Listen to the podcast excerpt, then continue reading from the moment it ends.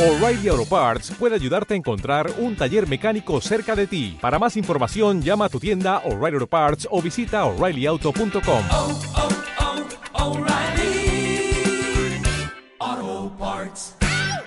Pascual Endidano Susach. Aznar 36, Puente de Mando. Puente de Mando narra la guerra entre valeranos y sadritas en la superficie de la Tierra después de los fulgurantes éxitos iniciales en el espacio, la cual para desesperación de los generales valeranos se muestra estancada e incluso desfavorable para las armas humanas sin que ninguno de los responsables conozca la razón puesto que los sadritas siempre han sorprendido a sus rivales con armas nuevas, conviene no olvidar que ellos fueron los inventores de la luz sólida, cabe pensar que en los miles de años transcurridos desde la última visita de Valera bien pueden haber desarrollado otra invención diabólica capaz de traer en jaque a las armas humanas. Capítulo primero. Surgiendo de las profundidades del espacio, más allá de las fronteras del reino del Sol, el autoplaneta Valera inició la operación de frenado, y simultáneamente lanzaba un gigantesco proyectil de hidrógeno. Impulsado por motores de luz sólida y ondas gravitacionales, el proyectil empezó a acelerar hasta alcanzar la velocidad de la luz. En la misma barrera de la luz los motores del proyectil se pararon, mas para entonces ya estaba cerca del Sol, el cual actuaba como una manga de succión, tirando con su gigantesca masa del artefacto. Los tiempos y las distancias habían sido medidos con exactitud, de forma que el proyectil alcanzara la velocidad de la luz en las proximidades del Sol. Según las leyes de la mecánica universal, un cuerpo que sobrepasara la velocidad de la luz aumentarla su masa inconmensurablemente. Este efecto, buscado exprofesamente por los científicos valeranos, se produjo en el momento que el gigantesco proyectil, en forma de cilindro, cruzaba la órbita de la Tierra. La masa del cilindro empezó a crecer enormemente, hasta que segundos después fue a estrellarse contra el Sol. Este recibió una sobredosis de hidrógeno que ardió en inmensa llamarada. ¿Cuáles fueron las consecuencias de este acto? La reacción nuclear desencadenada en la gigantesca masa del Sol alteró la naturaleza del astro. No era la primera vez que ocurría esto. Hacia 16.000 años, los hombres de titanio, que se llamaban a sí mismos sadritas, llegaron inopinadamente a este rincón de la galaxia y bombardearon el Sol con una gigantesca masa de helio. Los sadritas eran unas criaturas extrañas. Dotadas de una inteligencia superior, tenían la forma de un pequeño pulpo con un solo y prominente ojo en la parte superior de la cabeza. Su organismo era de una simplicidad y robustez sorprendentes. El titanio era el elemento constitutivo de su materia, de igual forma que el carbono lo era del hombre habitante de la Tierra. No tenían aparato auditivo y carecían de sistema fonor, comunicándose entre sí por telepatía o transmisión del pensamiento. Respiraban anhídrido carbónico. La mayor potencia militar del orbe conocido, era por entonces la Confederación de Planetas, la Tierra, Venus y Marte, más los planetas de redención. La Confederación de Planetas no solo era fuerte en sus propios dominios, sino que además poseía un arma poderosa de largo alcance, el autoplaneta Valera que actuaba como transporte de tropas y gigantesco portaaeronaves. Valera, de dimensiones parecidas a las de la Luna, era un planetillo hueco. Constituido de un metal llamado de dona que tenía la propiedad de crear un campo de fuerza bajo inducción eléctrica, los terrícolas lo adaptaron como astronave, creando en su interior las condiciones adecuadas para la vida. La superficie interior del planetillo era tres veces la de Europa, más que suficiente para acomodar en confortables ciudades hasta 200 millones de tripulantes. Provisto de poderosos motores y armado como una fortaleza, Valera viajaba constantemente de un lado a otro manteniendo los vínculos de hermandad entre los planetas terrícolas y los planetas de redención. Además, en el curso de su historia, llevó a cabo dos expediciones a los planetas de Naum, habitados por seres semejantes a los terrícolas. La fuerza de ataque del autoplaneta Valera estaba confiada a su armada sideral, cuyo número había variado mucho con las alternativas de cada época, pero cuya potencia había sido siempre por lo menos equivalente a la de los dominios de la propia Confederación. Difícil era adivinar lo que hubiera ocurrido si Valera se hubiese encontrado en las proximidades de la Tierra cuando se presentaron los sadritas, pero Valera por aquella época se encontraba ausente, en viaje a los lejanos planetas de Naum. Desde comienzos del siglo XX, las batallas libradas en mar y en tierra, tuvieron como principales protagonistas al proyectil y la coraza. El proyectil fue en un principio la bala de cañón. Luego se incorporaron los torpedos y los misiles cohete, pero sin que variara la escena. Aumentaba la potencia de los proyectiles, y simultáneamente crecía el espesor y dureza de las corazas. Se hacían corazas más resistentes, y se inventaba otro proyectil de mayor potencia. Con la conquista del espacio vino la disputa por los planetas recién descubiertos. Se crearon las flotas siderales y apareció una nueva arma, el rayo Z desintegrador de metales. Pero llegaron las corazas de Dedona, y todo siguió como estaba antes. Contra las poderosas corazas de Dedona se utilizaron los destructores torpedos aéreos de carga nuclear. A su vez, contra los torpedos aéreos, se utilizaron los torpedos antitorpedos. Las flotas siderales, moviéndose a gran velocidad, se atacaban desde enormes distancias, lanzándose una a otra andanadas de torpedos que se autodirigían al blanco. Pero aunque la misión del torpedo era llegar hasta el buque enemigo y destruirlo, pocas veces lo conseguía. A mitad camino era detenido por otro torpedo enemigo. Si las escuadras estaban niveladas en buques y cantidad de torpedos, una batalla podía quedar en tablas, y ambas fuerzas se retiraban luego que sus torpedos se habían destruido mutuamente sin llegar a alcanzar los buques. Una variante de este sistema de lucha fue introducido con un nuevo invento, el cual consistía en reducir los espacios vacíos existentes en la materia. Los torpedos se construían de 10 metros de longitud y luego eran sometidos a un proceso que los dejaba reducidos al tamaño de cigarros puros. Un millar de estos torpedos reducidos cabían en un torpedo portador llamado lata, que era lanzado al espacio de forma convencional.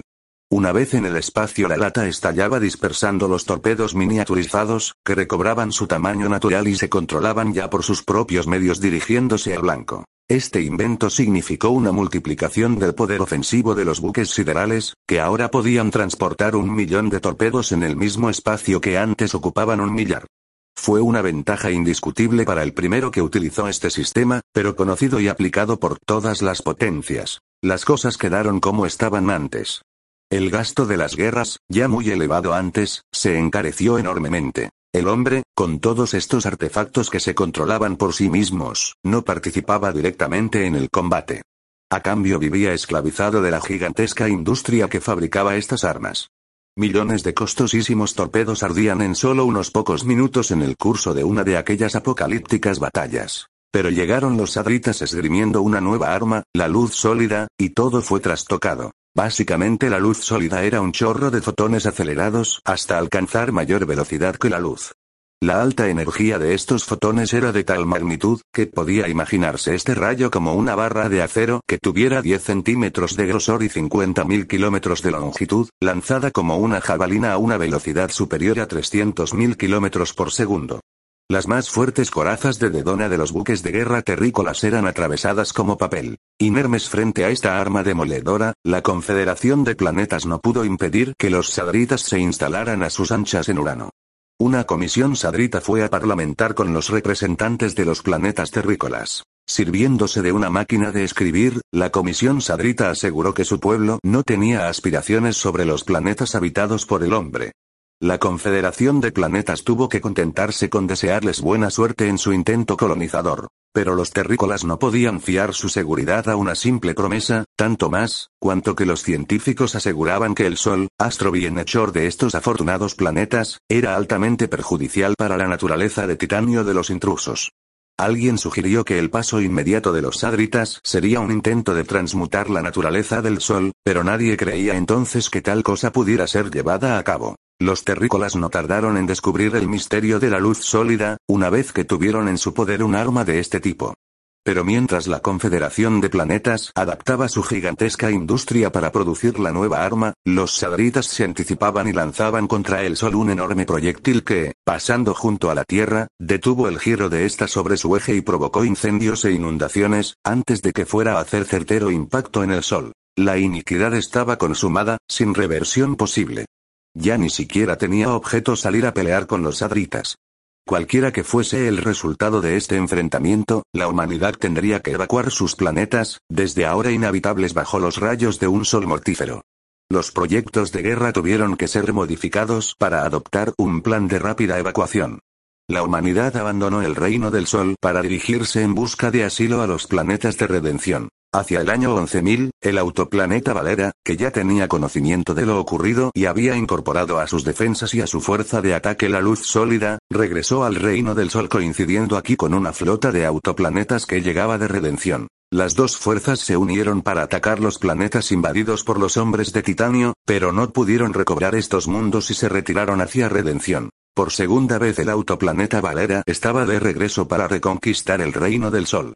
Aparte las enormes ventajas de las máquinas Carendon, el autoplaneta había incorporado a su sistema de propulsión y dirección las ondas gravitacionales. Las ondas gravitacionales no eran propiamente un arma de guerra, pero entre sus múltiples aplicaciones tenían la propiedad de crear un campo de fuerza que curvaba los rayos de luz sólida apartándolos de su trayectoria. Desde las fronteras del reino del Sol, el autoplaneta lanzó su gigantesco proyectil de hidrógeno que transmutó la naturaleza del Sol, más o menos igual que habían hecho los sadritas en el pasado. Ahora los papeles estaban cambiados. El Sol acababa de convertirse en enemigo mortal para la naturaleza de titanio. ¿Cuál sería la reacción de los sadritas frente a este hecho irreversible?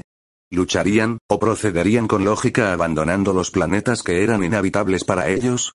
A la espera de acontecimientos, Valera se acercó a la Tierra alistando sus fuerzas para repeler cualquier ataque.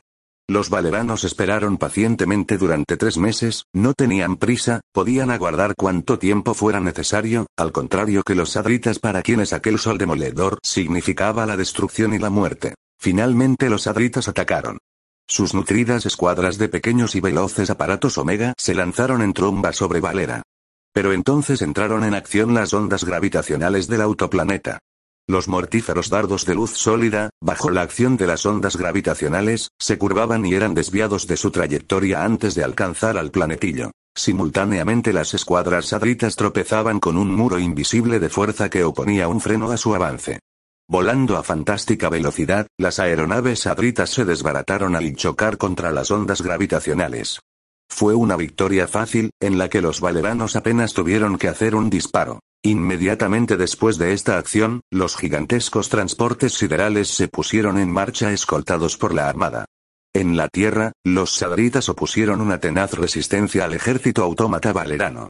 Esta resistencia duraba todavía cuando el Estado Mayor Valerano decidió acometer una empresa proyectada para más tarde. En la fecha que los sadritas lanzaron el proyectil de helio contra el Sol, la enorme masa de aquel pasó tan cerca de la Tierra que detuvo el giro del planeta sobre su eje. Los sadritas, al parecer, no habían encontrado el medio de mover la mole de la Tierra para que ésta reanudara su interrumpido movimiento de rotación. Desde hacía 16.000 años, medio planeta estaba perpetuamente en sombras, mientras en la otra mitad jamás se ponía el sol. Groenlandia, la península del Labrador, la costa oriental de los antiguos Estados Unidos, toda Sudamérica, la mitad de Eurasia y todo el continente africano quedaban en el hemisferio iluminado. En el otro hemisferio, la mitad de Asia, Australia y el norte y centro de América permanecían constantemente en sombra. Esta prolongada inmovilidad de la Tierra había determinado profundos cambios climáticos en todo el planeta. Mientras en el hemisferio iluminado por el Sol se alcanzaban altas temperaturas, en el hemisferio opuesto se acumulaban los hielos de la fría noche sin fin. Estas diferencias térmicas entre un hemisferio y otro era causa de un continuo desplazamiento de grandes masas de aire caliente hacia las zonas frías, mientras que desde los campos de hielo soplaban permanentemente el viento en dirección a la zona tórrida. La Tierra era en la actualidad un mundo de devastadores huracanes. El aire, siempre en movimiento, erosionaba las montanas modificando la orografía. La acumulación de hielo en el inmenso océano Pacífico había hecho descender entre 5 y 6 metros el nivel de los restantes mares, y aunque parecía poca cosa, esta diferencia era suficiente para ocasionar notables cambios en el contorno de las costas, haciendo surgir extensiones de tierra antes inundadas. Al contrario que los sadritas, los valeranos disponían de medios para hacer que la Tierra volviera a girar en el mismo sentido y a la misma velocidad que lo hacía en el pasado. Este medio era el autoplaneta Valera. Aunque era mucho más pequeño que la Tierra, Valera tenía una masa igual a la del planeta. Los científicos valeranos calcularon en segundos la operación de aproximación del planetillo, de tal modo que la Tierra resultara afectada por la masa de Valera y fuera arrastrada por este hasta romper la inercia que la mantenía inmóvil. En vísperas de esta operación, las fuerzas que combatían en la Tierra y la nación de Valera fueron advertidos. En la Tierra, la proximidad de Valera provocarla mareas gigantescas y temblores sísmicos. Grandes huracanes y catastróficas inundaciones azotarían las costas. En Valera también se acusarla la proximidad de la Tierra, aunque en medida mucho menor, pues el planetillo no tenía grandes masas oceánicas. La climatología no sería afectada, pero en cambio podían producirse efectos de levitación y el derrumbamiento de algún viejo edificio. El Estado Mayor aconsejaba que en el día y hora en que el planetillo se aproximara a la Tierra, todos los habitantes se encontraran fuera de las ciudades al aire libre. El mismo día que se difundía el bando del mando militar, el joven Fidel Aznar recibía una papeleta de citación de la Junta de Movilización y Reclutamiento. La situación de Fidel era particular, y bastante delicada de cara a los deseos de su padre. Hijo del almirante Aznar y de mujer Purana, nacido en la colonia de Nueva Hispania, en el remoto planeta Atolón, tenía la doble nacionalidad Purana y terrícola. Si como terrícola estaba obligado a participar del esfuerzo común en la lucha por la reconquista de los planetas, como Purano no podía tomar parte en la guerra, debido a los condicionamientos de la filosofía Bartpur, contrarios a todo acto de violencia.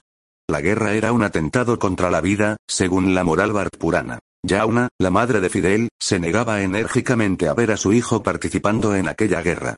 Pero don Miguel Ángel Aznar, almirante mayor del autoplaneta Valera y comandante en jefe de las Fuerzas Armadas Expedicionarias, mostraba de día en día una expresión de creciente mal humor. Miguel Ángel, el otro hijo del almirante, luchaba en primera línea al mando de una escuadrilla de cruceros de la Armada. La llegada de la carta de citación al hogar de los Aznar trastornó visiblemente a Yauna. Hablaré de esto con tu padre, dijo poniéndose colorada. No harás lo que estás pensando, protestó Fidel. No quiero que le digas nada a papá. ¿Qué puede hacer él en una situación como esta? Alta, delgada y rubia, aun sin ser una mujer hermosa, la Bartpurana tenía el porte y la dignidad de una gran dama. Peinaba sus largos cabellos en sendos artísticos rodetes sobre los parietales, y otro en la nuca, sujetos con largas agujas de oro un poco al antiguo estilo de las mujeres japonesas, y vestía la larga y elegante túnica Batpur, que en este caso era dorada con una cenefa negra amplia a todo lo largo del borde inferior. Yauna miró enojada a su hijo. Tu padre es el almirante mayor. Él tiene la máxima autoridad en el autoplaneta y puede revocar cualquier orden. Pero Fidel negó enérgicamente con la cabeza. Tenía 22 años y era un gigante rubio de dos metros de estatura, un verdadero atleta. Quiero que comprendas mi posición, madre. En primer lugar, no deseo que nadie interceda por mí. En segundo lugar, no puedo negarme a ser movilizado. Además está mi padre.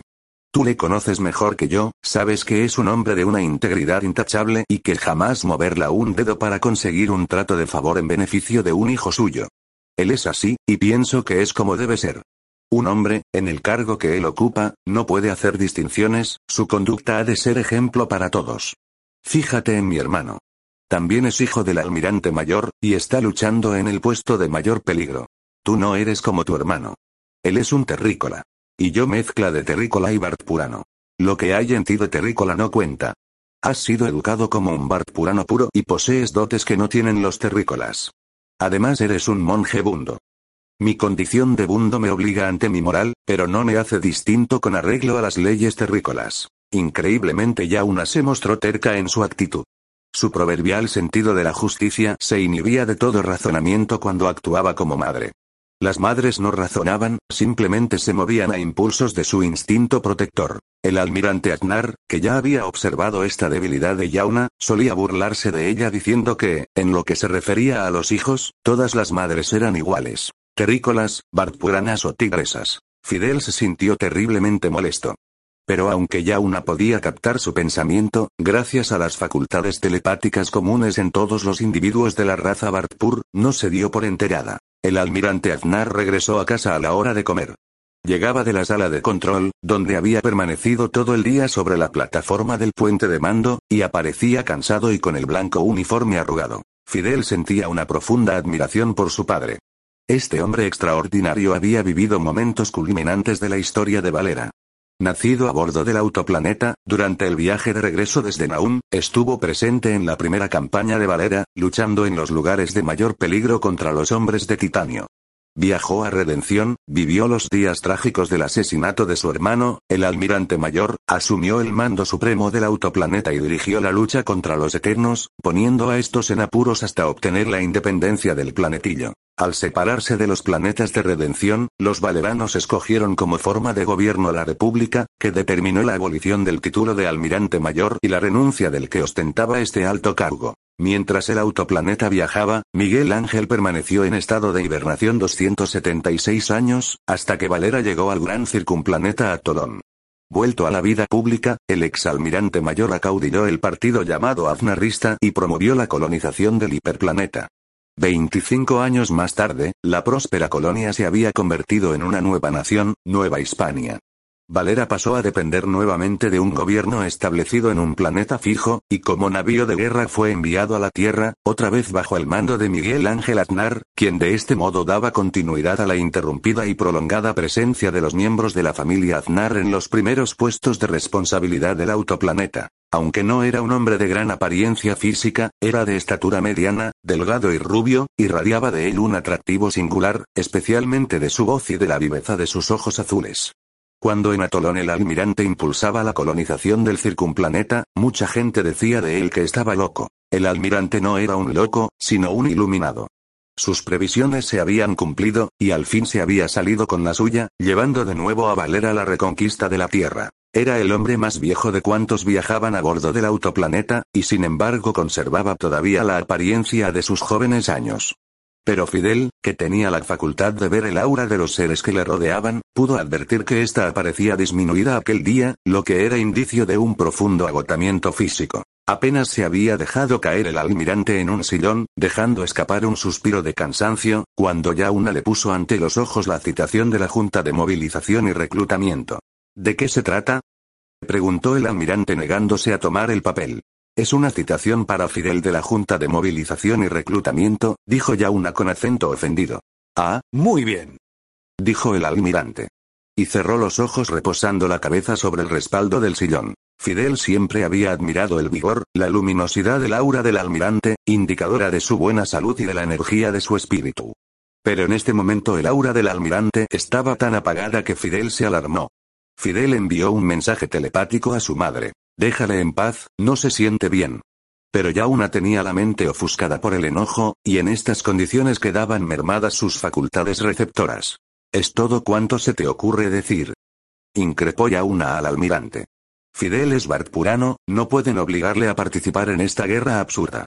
Su moral se lo prohíbe. El almirante contestó fatigadamente. No solo es Bartpurano, también es terrícola y está sometido a nuestras leyes. Fue culpa mía, me sentía muy orgulloso el día que fui a inscribir a mi segundo hijo en el registro civil. Ahora sé que cometí un error. Debí esperar a que fuera mayor de edad y pudiera decidir por sí mismo si deseaba adquirir mi nacionalidad. Fidel percibió en su propio espíritu todo el dolor y la amargura que emanaba de su padre. Sabía positivamente que había sido motivo de repetidas decepciones para aquel hombre, y de todo su ser se elevó un grito de protesta. Padre, me siento tan orgulloso de ser terrícola como Bartpurano, y no renunciaría a una nacionalidad por la otra, dijo Fidel avanzando un paso. No quiero que te aflijas por mí, cumpliré mis deberes como terrícola. ¿Quieres decir que aceptarás luchar como un terrícola? La sorpresa del almirante era evidente. Fidel tuvo que lamentar una vez más tener que decepcionarle. Supongo que habrá otras muchas tareas que realizar, aparte de pegar tiros.